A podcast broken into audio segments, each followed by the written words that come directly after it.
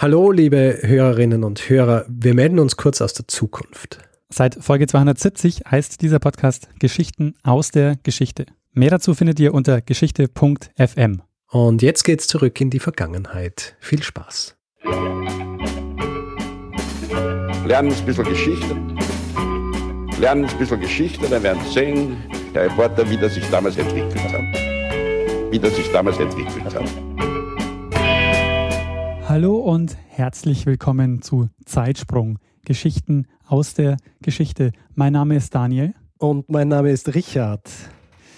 Ja, ähm, wir sind zwei Historiker und wir erzählen Geschichten aus der Geschichte. Normalerweise immer abwechselnd, aber diesmal, Richard, hast du auch letzte Woche schon eine Geschichte erzählt.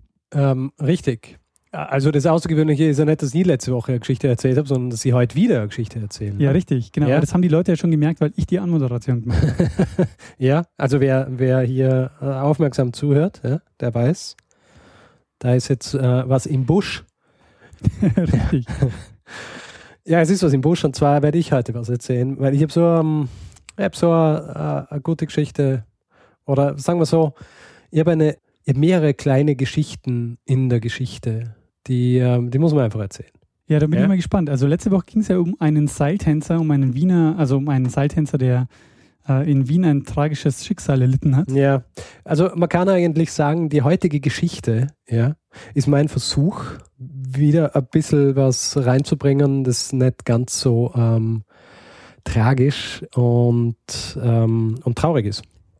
Ja, da bin ich mal gespannt. Ja? Leg mal los. Also, Daniel, wie fangen das am besten an? Ja? Es, es, das Gute diesmal ist, es ist keine Geschichte mit einem wahnsinnig, ähm, äh, wahnsinnigen Spannungsbogen, äh, wo ich mich so hinarbeiten muss und wo ich nicht vorher irgendwie was auflösen kann, äh, weil es sonst nicht, nicht funktioniert. Sondern es ist heute einfach wieder mal eine kurze Geschichte von irgendwas, ja. So wie, ähm, Schon mal vielversprechend, ja. so wie die kurze Geschichte des Deus, nur diesmal dies, diesmal geht es um etwas, das ähm, viele Leute mögen. Ja, du wahrscheinlich auch. Ich glaube, ja. du auch. Ja? Meine Freundin mag es auch sehr gern. Es sind Süßigkeiten. Bonbons. Äh, Bonbons. Generell Süßigkeiten, ja. Wir sprechen heute über die kleine Geschichte der Süßigkeiten, beziehungsweise wie die Süßigkeiten, die wir heute zu uns nehmen, so geworden sind dass wir sie so, wie wir sie zu uns nehmen, zu uns nehmen. Wir, wir fangen wieder einmal bei den Römern an. Ja.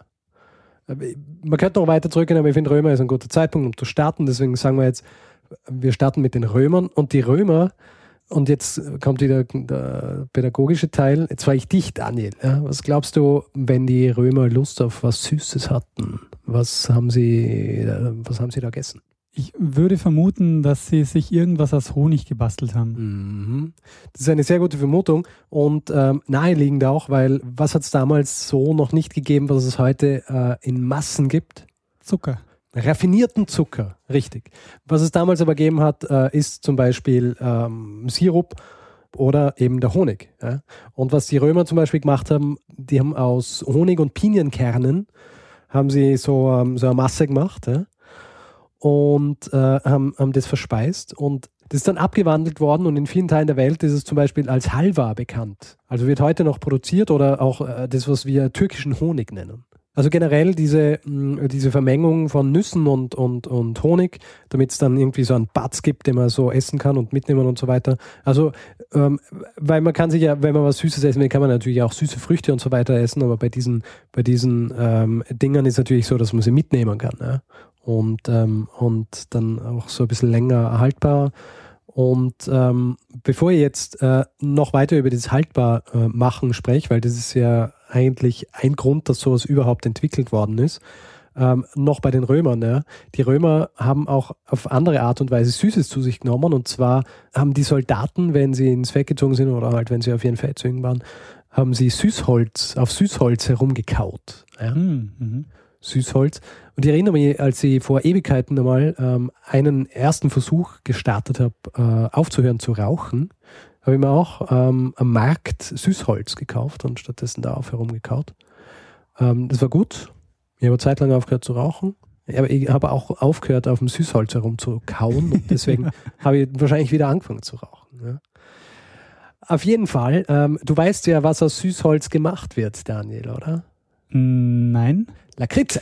Ah, Ja, das ja. war mir nicht klar. Nee, das war mir nicht klar. Ja, Lakritze wird aus, ähm, wird aus Süßholz gemacht. Und Lakritze ist ja quasi so was, was äh, die, die Geister ein bisschen scheidet. Ja. Ja, ja, ganz sicher. Ich mag es nämlich nicht.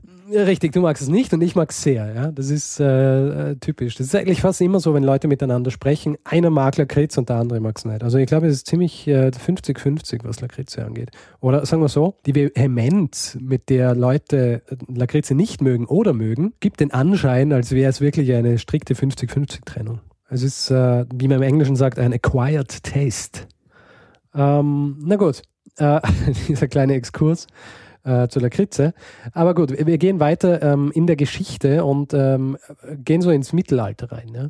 Und im Mittelalter, wie dir wahrscheinlich äh, klar ist, äh, gab es ja zum Beispiel keine Kühlschränke. Ja, war mir klar. Deshalb hat man sehr aufwendigerweise Eis transportiert in irgendwelche Keller, damit man Sachen, Sachen hat kühlen können. Ja, das ist aber, glaube ich, erst später gekommen. Neuzeit. Weil da, also äh, natürlich auch, äh, also so bei den Römern und so weiter, in Reichen, äh, bei Reichen, die haben immer Möglichkeiten gefunden, Eis zu transportieren, aber halt auch nicht über so weite Strecken. Aber erst so in der späten Neuzeit ist dann wirklich so, hat es die Möglichkeit gegeben, das wirklich so äh, über, über tausende oder hunderte Kilometer zumindest zu transportieren. Egal. Was sie im Mittelalter gemacht haben, waren, dass sie Sachen konservieren mussten. Und äh, was man da zum Beispiel gemacht hat, man hat Dinge getrocknet, man hat sie eingesalzen, man hat sie eingelegt in unterschiedliche Dinge und äh, in was sie eben auch eingelegt wurden. Diese Dinge waren äh, Honig, Sirup oder eben auch, also Honig, Zucker oder auch Sirup ähm, aus äh, gekochtem süßen Wein. Ja? Mm, mhm. Und äh, in, diese, äh, in, in diese Dinge eingelegt wurden dann eben wieder so Dinge wie Pinienkerne, Mandeln, Nüsse aller Art. Das Ganze dann gewürzt mit, mit äh, Koriander, Zimt und Anis. Und hin und wieder hat man es dann auch noch ein bisschen eingefärbt, damit es äh, schöne Farbe hat und nicht zu grauenhaft aussieht, weil viele Dinge, wenn man sie dann einlegt und sie so vor sich hin äh, liegen, ja, nehmen dann eine komische Farbe an und das ist meist wahrscheinlich nicht so schön zum Anschauen, geschweige denn zum Essen. Ja. Aber es klingt schon mal ganz lecker. Ja, und ähm, naja, diese eingelegten Dinge, die sind ja dann teilweise auch ähm, verhärtet. Also äh, wenn sie dann, wenn sie dann hart wurden und dann so richtig hart, dass man sie dann zum Beispiel auch lutschen konnte oder ähm, dann äh, so in den Mund nehmen und so ein bisschen drauf herumkauen und so weiter. Das ist quasi die Vorform der Süßigkeit, so wie wir sie kennen. Also ähm, daraus hat sich eigentlich auch so dieser Gedanke entwickelt, dass man, dass, es, dass man im Grunde eigenständige Nahrungsmittel machen kann, die ähm, hauptsächlich aus, äh, aus Zucker bestehen mit unterschiedlichen Dingen, die einfach so ja, zum Zucker hinzugefügt werden. Ja. Also die ähm, in, im, Englisch, im englischsprachigen Raum ist dann eben relativ schnell dann dieser Name Candy für diese Dinge aufgekommen. Und Candy kommt übrigens von, ich glaube, dem arabischen Kandu, was einfach Zucker bedeutet. Gut, und ähm, dann haben wir quasi mal so die, die Urform äh, des, so des harten Zuckers, wenn man so will. Und was dann dazukommen ist, um das Ganze noch ein bisschen äh, gefälliger, formbarer, weicher zu machen, war was? Ähm, hat mal gefälliger, weicher zu machen. Weicher vor allem, ja, weichere Konsistenz geben, dass, damit man es formen kann, damit es nicht so brüchig und nicht so hart ist. Das sind Eier. Ah, ja, okay. Aber das macht es dann ja wieder nicht so haltbar, oder? Ähm, ja, eh. Aber wir sehen, wir bewegen uns jetzt schon vor, allein, wir bewegen uns jetzt schon weg von diesem, von diesem Zweck der Haltbarkeit. Ja? Wir bewegen uns jetzt schon in eine Richtung, wo, wo dezidiert diese Dinge gemacht werden, weil sie halt so gut sind. Nicht, weil man sie äh, ein Jahr lang aufbewahren muss oder durch den Winter kommen muss damit. Ja. Wir springen jetzt ins Jahr 1441 und zwar an, einen, äh, an den italienischen Hof. Und dort äh, hat ein quasi Hof, ein Hofkoch hat was kreiert, das hat er Torone genannt. Torone.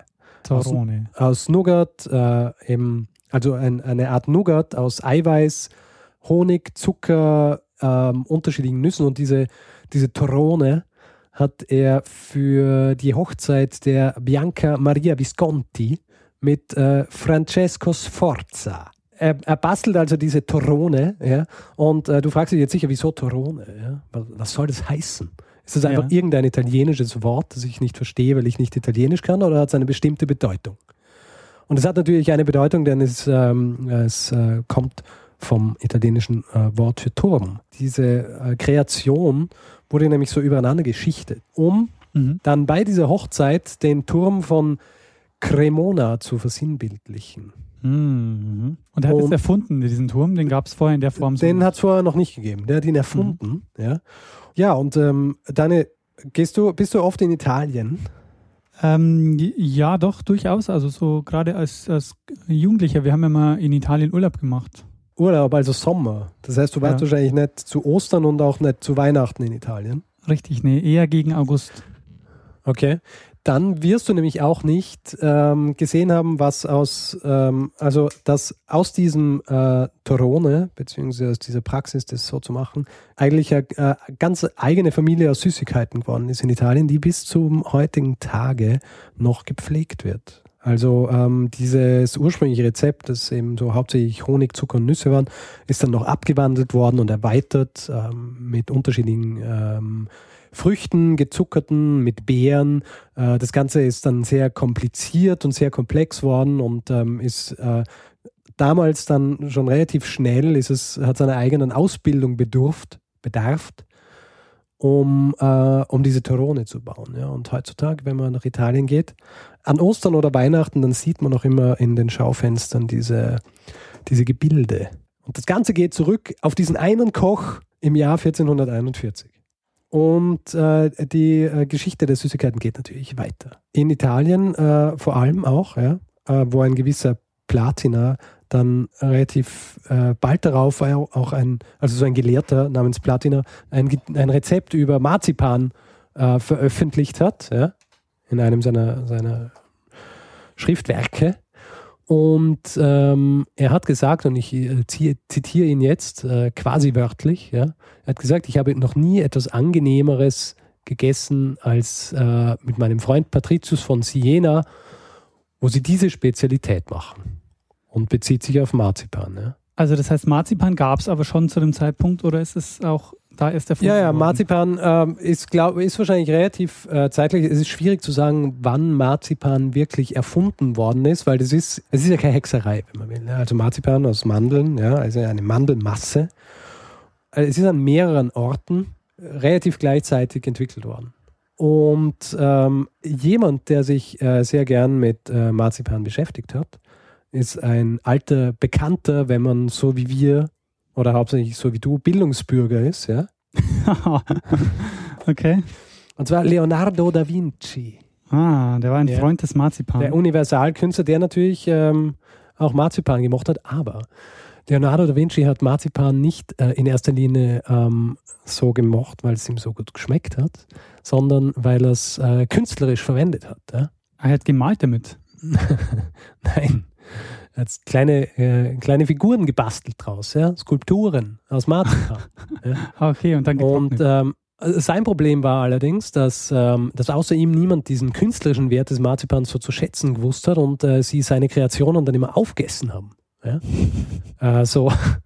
Also, also er beschwert sich zum Beispiel in, einem, äh, in, in einer Niederschrift über den Prinz Ludovico von Sforza, der, nachdem er eben so Skulpturen aus Marzipan gemacht hat, gar nicht viel, ähm, äh, viele Worte verloren hat über die, über die Skulpturen an sich, sondern sie einfach aufgegessen hat. Ja. Später hat er dann für, ähm, für Lorenzo de Medici so militärische Figuren und Bauten gebastelt, so damit quasi er ähm, simulieren kann, Schlachtfelder und so weiter. Und auch dort sind die einfach aufgegessen worden. Und das war ganz schlimm für Leonardo da Vinci. Aber das heißt, er hat quasi die Praline erfunden. Ah, lustig, dass du von der Praline sprichst, weil er hat natürlich nicht die Praline erfunden. Die, äh, die Praline ist zurückzuführen auf einen äh, gewissen Herzog César du Plessis Pralin. Ah, der Ja. heißt auch noch. Pralin, äh, Pralin allerdings geschrieben P-R-A-S-L-I-N. Und dieser César du Plessis Pralin ja, war ein Kommandant der französischen Armee in der Lombardei während des äh, Dreißigjährigen Krieges. Und da hat er da Zeit, Pralinen zu machen. Er hat keine Pralinen gemacht, aber er hat, ähm, er hat so, eine, äh, so eine Art Süßigkeit, ja, die aus Nuss und Zucker bestanden hat, hauptsächlich, ja. Mhm. Die, die hat er seinen Angebeteten geschenkt. Und er hat ziemlich viele gehabt. Ja? Die, also es war quasi seine, sein Markenzeichen. Ja? Sein Move. sein Move, ja. Ziemlicher Charmeur, dieser, dieser ähm, César du Plessis Pralin. Und ähm, eine seiner Angebeteten ja, ähm, ist dann ausgewandert und zwar nach äh, New Orleans, Louisiana, USA. Und äh, sie hat sich verzehrt ja, nach diesen, nach diesen äh, Süßigkeiten, die sie damals von, äh, von ihm bekommen hat. Und ihr Koch hat ähm, das dann abgewandelt, hat Mandeln durch Pekannüsse ersetzt und ähm, hat diesen äh, kleinen Dingern dann äh, den Namen dieses Grafen gegeben, ja? Pralin. Mhm. Und im Laufe der Zeit ähm, äh, ist das S verloren gegangen und der E dazukommen und dann ist die Praline daraus geworden. Ja, äh, die Geschichte der Praline, ja. Wir springen jetzt also ähm, dann wieder zurück ja, ins Italien, wo er äh, Leonardo da Vinci Marzipan verwendet hat, eben nicht nur zum Essen, sondern auch künstlerisch. Und ähm, du wirst überrascht sein, dass es noch eine ähm, andere sehr bekannte Person gibt, die quasi fast ein eigenes Rezeptbuch für unterschiedliche Süßigkeiten herausgegeben hat. Und zwar im Jahr 1555. Aber ähm, ich gebe da einen Tipp, ja? ja. Diese Person ist ähm, in erster Linie bekannt für Weissagungen. Nostradamus. Richtig. Ja, Nostradamus hat ein Rezeptbuch für Süßigkeiten herausgegeben. Richtig. für, für Marzipan, Nougat-Konfekt, Konfitüren, Gelees, Trachés. Also ähm, mm. springen wir weiter, ja. Äh, geografisch auch ein bisschen. Äh, und zwar ins 17. Jahrhundert in, äh, nach Edinburgh in Schottland, wo im Jahr 1665 der erste Laden eigentlich für Süßigkeiten eröffnet worden ist. Ja. Und in Schottland. In Schottland, ja. Ja, ich meine, du darfst nicht vergessen, ja, Schottland, vor allem Edinburgh, ja, ist zu der Zeit ähm, up and coming gewesen. Ja? Also das ist so das Zentrum der ganzen Intellektuellen gewesen auch. Da hat sich alles hm. abgespielt und natürlich dann auch äh, solche Innovationen. Nicht da so denken, ja, Schottland pff, ist ja nur, sind ja nur Schafe, ja. Na? Nur Highlands, ja, ist ja. so. Na, na, damals, ähm, damals ein ziemliches Zentrum und äh, natürlich, ja, deswegen, äh, ich, wer viel Kopfarbeit leistet, muss natürlich dann auch viel Energie zu sich nehmen und ähm, hat es dann in Form von Zucker getan. Äh, es gibt auch ähm, ganz interessant, es hat dann in Edinburgh hat die sogenannten äh, Sweetie Wives gegeben. Die sind die Straße entlang gegangen und haben Süßigkeiten verkauft. Ja, und äh, beinahe zeitgleich eigentlich hat sich dann in Frankreich auch schon so diese ganze, äh, so ein bisschen Süßwarenkultur entwickelt, ja. Und ähm, in, in der Zeit entwickelt sich quasi dieses, ähm, dieses Herstellen von Süßigkeiten zu, ähm, zum richtigen Beruf und quasi zur eigenen Sparte. Und ähm, hat, sich dann, hat sich dann sehr weiterentwickelt und es ist, es ist auch so, dass die, ähm, dass ja Süßes eigentlich ähm, vorher in erster Linie den Reichen vorbehalten war. Ja? Und erst dann im, äh, mit der industriellen Revolution und äh, der Möglichkeit, Zucker zu raffinieren und das relativ günstig zu machen, ist es quasi auch für die Massen, äh, den Massen zur Verfügung gestanden. Also den, äh, den Leuten, die äh, nicht so viel Geld gehabt haben, um irgendwelche ganz besonderen äh, Dinge anfertigen zu lassen, sondern die ähm, die haben dann halt so die, äh, die üblichen harten Zuckerl und so weiter und da äh, gegessen und daraus hat sich dann so äh, diese Kultur der Süßigkeiten eigentlich entwickelt. Und das Ganze ist dann natürlich noch verstärkt worden durch, ähm, durch was anderes, nämlich durch ähm, die Schokolade. Das wollte ich jetzt gerade sagen. Die Erfindung der Schokolade, die kommt ja auch relativ spät, oder? Die kommt relativ spät und äh, also es ist ja so Kakao ähm, Kakao hat man dann hat man relativ früh schon verwendet, ja, also so Kakao zu trinken und so weiter, aber so dieses, also und die Trinkschokolade und diese Sachen, aber die diese Schokolade, wie wir sie kennen, dieses Gefällige, ja, das äh, ist dann eigentlich erst ähm, Mitte des 19. Jahrhunderts aufkommen also Anfang 19. Jahrhundert, ähm, hat es dann so äh, Entwicklungen, beziehungsweise Leute haben rausgefunden, wie sie, wie sie Bitterstoffe aus der Schokolade rausnehmen. Und dann natürlich ganz wichtig, was die Schweizer erfunden haben, ist die Milchschokolade. Ja. Weil die, die Milchschokolade hat es dann äh, nochmal die Schokolade an sich so nach oben katapultiert, ja, weil plötzlich hast du diese nicht mehr dieses, dieses Bittere, sondern dieses feine Milchige mit, mit dieser Kakaobutter und so weiter ja, zu, dir, zu dir nehmen können. Aber Schokolade ist sehr spannend, vor allem auch die, die Art und Weise, wie, wie, wie man in unterschiedlichen Ländern Schokolade schmeckt. Ja? Weil die Schokolade, die man zum Beispiel in Großbritannien macht, die schmeckt niemandem, der oder wenigen Leuten, die Schweizer Schokolade gewohnt sind. Ja, ja völlig äh, zu Recht. Na, ja, ja, eben, aber du sagst es so, ja, na, die ist einfach schlecht, na, sie ist nicht schlecht, sondern äh, es ist tatsächlich so, ähm, dass die Schokoladen in den unterschiedlichen Ländern wirklich abgestimmt sind auf, auf das Publikum. Ja. Ähm, also die Schokolade in, in den USA zum Beispiel ist auch wieder ganz anders als die Schokolade in Großbritannien und ähm, wahrscheinlich die Schokolade, die man in äh, in Deutschland macht, auch schon wieder ganz anders als die in der Schweiz. Ja. Aber man muss sich sein Publikum mal auch ein bisschen erziehen. ja, kann man, aber die einfache Variante ist einfach das zu machen, was dem Publikum schmeckt. Ja. So macht man dann nämlich Geld. Und darum geht es natürlich auch. Ähm, weil es sind ja, es sind ja, machen das ja nicht einfach aus Liebe zum Menschen, sondern weil sie ihre, ihre Produkte verkaufen wollen. Ja. Und ähm, im 19. Jahrhundert starten auch diese, diese ganzen heute noch bekannten Schokoladenhersteller. Ja? Also Nestlé zum Beispiel und Sprüngli, kennst du sicher. Ja. Ähm, und in England zum Beispiel Cadbury's, die es heute noch gibt, und äh, Roundtrees. Und äh, mittlerweile Cadbury's oder Roundtrees gehört, glaube ich, Kraft und äh, alles andere gehört Nestlé. Aber damals eigenständige Unternehmen, die eben relativ zeitgleich äh, angefangen haben, so mit äh, dann der, der Milchschokolade auch äh, also so erfolgreich zu sein. Und ganz interessant auch, die, äh, also Cadburys und Roundtrees in England, das waren eigentlich Quaker. Das heißt, also es also waren eigentlich welche, die sich so diesen, diesen Versuchungen entsagt haben, aber halt trotzdem Schokolade produziert haben und waren damit wahnsinnig erfolgreich. Und das Interessante ist, sie waren deswegen so erfolgreich, weil sie Quaker waren, weil äh, zu dieser Zeit hat es zwar viele Schokoladenhersteller gegeben, beziehungsweise die die Schokolade dann verarbeitet haben, nur quasi diese, diesen Kakao zu kriegen, äh, war relativ teuer. Und deswegen haben die Schokoladenhersteller natürlich alles Mögliche versucht, um, um ihr Material zu strecken. Ja? Und haben alle möglichen Dinge in, die, in ihre Schokolade gemischt, damit es mehr wird. Und den Quakern hat man einfach vertraut, weil sie äh, quasi diese Straight Edge Leute sind. Ja? Und weil sie in der Community, in der sie waren, so ähm, äh, sehr angesehen waren und so weiter. Und deswegen waren sie dann schlussendlich auch die, äh, die Erfolgreichen in diesem Schokoladenbusiness. Und äh, ganz lustig auch, ähm, Roundtrees sind ja die, die äh, die Smarties erfunden haben. Die Smarties wiederum, das sind ja so äh, kleine äh, Schokopastillen, wenn man so will, in Zucker, ja, mit einer Zuckerschale. Und der Grund, dass die Smarties entwickelt worden sind, ist, ähm, dass die, die vornehmen Damen natürlich Schokolade essen wollten, aber sie wollten sich nicht ihre Kleidung beschmutzen. Ja, wollten es nicht anfassen. Ja. Und wenn du Schokolade in der Hand hast, schwierig. Gell?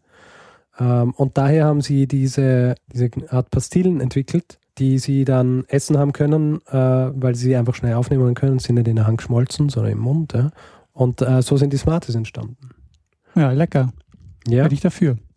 Ähm, ganz interessant, was äh, quasi, weil ich von Pastillen geredet habe, die Süßigkeiten in der, also im, äh, im viktorianischen Zeitalter sind ja auch verwendet worden, um äh, Medizin einzunehmen. Ja? Ich meine, es ist ja auch nicht so absurd, äh, wenn du dir überlegst, du bist sicher auch äh, geimpft worden als Kind und äh, da hast du die bei der Schluckimpfung, ja, in was hast du diese Tropfen gekriegt? Ja, auf einem Zuckerwürfel. Richtig weil es natürlich dann besser runtergeht. Und ich weiß nicht, ob du diese, ähm, ob du diese Süßigkeit kennst, diese, dieses Reispapier, das ähm, so, also zwei Stücke, die übereinander geklebt sind und in der Mitte ist ein Hohlraum, wo dann so Brause drin ist.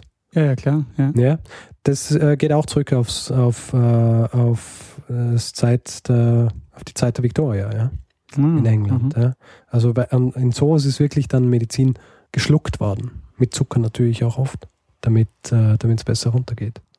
Dann äh, gehen wir ein bisschen weiter und zwar ins 20. Jahrhundert. Ja? Und äh, im 20. Jahrhundert ist es so, dass dann die Süßigkeiten natürlich schon, ähm, schon in Fabriken hergestellt werden und dass es große Unternehmen gibt, eben zum Beispiel die, die in der Schweiz und in, in England geboren worden sind, aber natürlich auch in den USA, wo es zum Beispiel die Mars Company gibt. Ja? Ah, jetzt kommen wir zu den Schokoriegeln. Äh, ja, wäre auch wieder so viel, dass man eine eigene Episode drüber Ah. machen könnte. Aber ganz kurz noch was zum, äh, zur Mars Company. Ja? Die, ähm, es ist ja so, dass Süßigkeiten, die so viele Zucker und so weiter hat, hat dafür gesorgt, dass die, ähm, dass die Zähne relativ schnell verrotten. Und ich meine, hat es vorher auch schon, aber quasi durch diesen Influx an, an, an Zucker, der plötzlich zur Verfügung gestanden ist, äh, ist es natürlich viel schneller gegangen. Und Mars Company hat sich in dieser Zeit also äh, genötigt gefühlt, ähm, eigene Werbung zu schalten, in denen sie sich wehren müssen gegen diese Vorwürfe. Und äh, sie haben dann Werbung geschalten, geschaltet, die eben dann auch so in, in, in unterschiedlichen äh, Magazinen relevanten veröffentlicht worden ist, wo zum Beispiel gesagt worden ist, dass- dass durch den geringen Wassergehalt in den Süßigkeiten die Energie äh, schnell, also die, die, äh, die Süßigkeiten schneller vom Körper aufgenommen werden können und deswegen sofort Energie liefern. Und äh, da ist zum Beispiel dann auch gesagt worden, dass der Abenteurer und Polarforscher Admiral Richard E. Byrd 500 Kilogramm Süßigkeiten mitgenommen hat, als er in die Antarktis aufgebrochen ist. Ja? Ja. weil, ähm, weil er halt die Energie gebraucht hat. Und ein äh, medizinisches äh, Journal hat äh, in einem Artikel festgestellt, dass zu wenig Zucker im Körper schlechter sei als äh, der Zucker, der im Rachenraum übrig, also schlechter für die Zähne sei als der Zucker, der im Rachenraum übrig bleibt. Also ja, deswegen Süßigkeiten nicht so schlecht. Mhm. Damals halt. Ähm, das ist auch noch ganz interessant. Ja?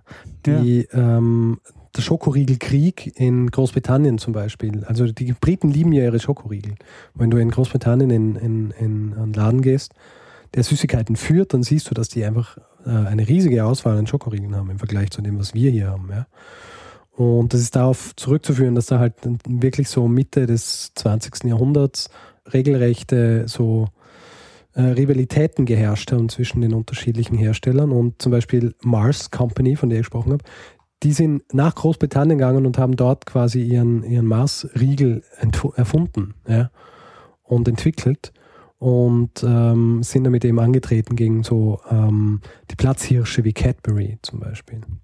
Und ähm, ja, heutzutage kann man sagen, friedliches Beieinander leben, ja, weil sie mehr oder weniger eh alle den gleichen können.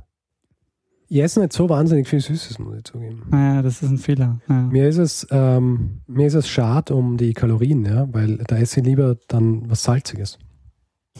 Du bist wahrscheinlich auch so ein Typ, der sich so Eis kauft, das jetzt, äh, das jetzt so beliebt wird, wo so salziges Eis. Also na, das ist mir dann wieder zu hipsterig. Aber ich muss sagen, ich, ich, mir ist auch Eis relativ egal. Ja. Also ich esse äh, jetzt im Sommer schon hin und wieder Eis. Aber wenn dann Leute so, so schwärmen und sagen, ja, ah, das ist die beste Eisdiele und der hat das beste Eis, dann probiere ich das und ich schmecke den Unterschied nicht. Und ich denke mir so, ja, es ist halt Eis. Ah, verstehe. Bist du, Na, da, Eis- bist du da anders oder? Ja, Eis ist ja mein, meine Lieblingssüßigkeit. Ich esse im Sommer jeden Tag Eis. Jeden Tag. Was ist dein, was sind deine Lieblingssorten? Ähm, das ist unterschiedlich, ähm, was ich kombiniere, aber was ähm, das eine, die eine Eissorte, die ich immer dazu nehme, weil sie sich mit allem richtig geil kombinieren lässt, ist Stracciatella, wo du diese kleinen Schokostückchen hast. Ja, ja, Und die passen quasi zu jedem Eis super dazu. ja, das stimmt. Also ich muss sagen, äh, wenn ich Eis esse, dann esse ich eigentlich immer zumindest Heidelbeer. Heidelbeer ist so mein, meine Lieblingssorte und dann halt, ähm, dann, äh, was es mittlerweile auch öfter gibt, Cookies. Ja? Ja. Und es gibt manche, da sind dann wirklich so große Stücke Cookies drin. Das ist schon nicht schlecht. Und äh, ansonsten mag ich so diese frischen, ja, so wie äh, Zitrone. Ja, nur wenn es heiß ist, mag ich das. Ja, meistens ist es heiß, wenn man Eis isst. Ja, na, Achso, nicht wenn man, nicht, wenn man da nicht heißt, gell? wirklich nicht. Verstehe. Ja. Ja, und außerdem bist du jetzt in Hamburg, gell? Äh, Ist ja nicht, äh, das ist nicht wahnsinnig oft so heiß. Das stimmt allerdings, aber es gibt trotzdem gutes Eis. Man muss aber sagen, dass die Qualität in Wien schon extrem hoch ist. Also die Die Eisqualität. in Qualität ist sehr gut in, in Wien, äh, habe ich mal sagen lassen. Ja, Ja, ist wirklich so. Jetzt haben wir noch einen schönen Abschluss. Nach, Ja, ein bisschen über Eis das gequatscht. Ja. ja gut, also das ist so eine kurze, relativ, ähm, wie soll ich sagen, unvollständige, wahrscheinlich lückenhafte, aber trotzdem gespickt mit Anekdoten äh, Geschichte der Süßigkeit. Sehr schön, Richard. Eine Tour de Force, oder Eine Tour de Force, ja. Also äh, genug Platz für Beschwerden, ja. von Spezialisten und Spezialistinnen. Ja, Na, ich würde sagen, genug äh, Platz für Ergänzungen. ja. ja. Äh, Richard, vielen Dank für die Geschichte der, der Süßigkeit. Sehr gern. Es hat mich Äh, sehr gefreut. Mich auch, weil ich äh, ein sehr, sehr großer Freund von Süßigkeiten bin Mhm. und äh, jetzt wieder inspiriert bin, mir gleich was zu suchen. Sehr gut. Wer zu dieser oder anderen Episoden Feedback geben will, kann das natürlich gerne tun. Auf unterschiedlichen Wegen. Ja? Zum Beispiel auf Twitter, wo der Daniel der Ed Mestzner ist und ich bin der Ed Stormgrass. Oder natürlich auf unserer Website zeitsprung.fm, wo man unter jeder Episode kommentieren kann. Natürlich kann man uns auch E-Mails schreiben an feedback.zeitsprung.fm. Und ähm, nicht zuletzt haben wir auch eine Facebook-Page, wo natürlich auch Nachrichten geschrieben werden können oder Kommentare hinterlassen. Es kann auch gespendet werden, ähm, und Ah, ja. zwar in Form von Flatter oder PayPal. Und das betreffend bedanken wir uns sehr herzlich bei Martin, der äh, in unsere Spendenbox eingeworfen hat. Vielen Dank. Vielen Dank fürs Zuhören. Und dann, äh, Richard, bleibt uns äh, wahrscheinlich wieder nicht mehr viel. Nicht mehr viel, außer auf einen Mann hinzuweisen, der wahrscheinlich auch recht gern Süßes zu sich genommen hat. Meinst du? Glaub schon. Ja, ähm, gut. In dem Fall überlassen wir ihm das letzte Wort. Bruno Kreisky. Lernen ein bisschen Geschichte. Lernen ein bisschen Geschichte, dann werden Sie sehen, der Reporter, wie das sich damals entwickelt hat. Wie das sich damals entwickelt hat. Lass du über meine italienische Aussprache. nee, alles gut. Äh, ich habe das Gefühl, so italienische Namen muss man immer mit äh, ein, ein bisschen Panache aussprechen, verstehst? Ja, und das machst du auch hervorragend.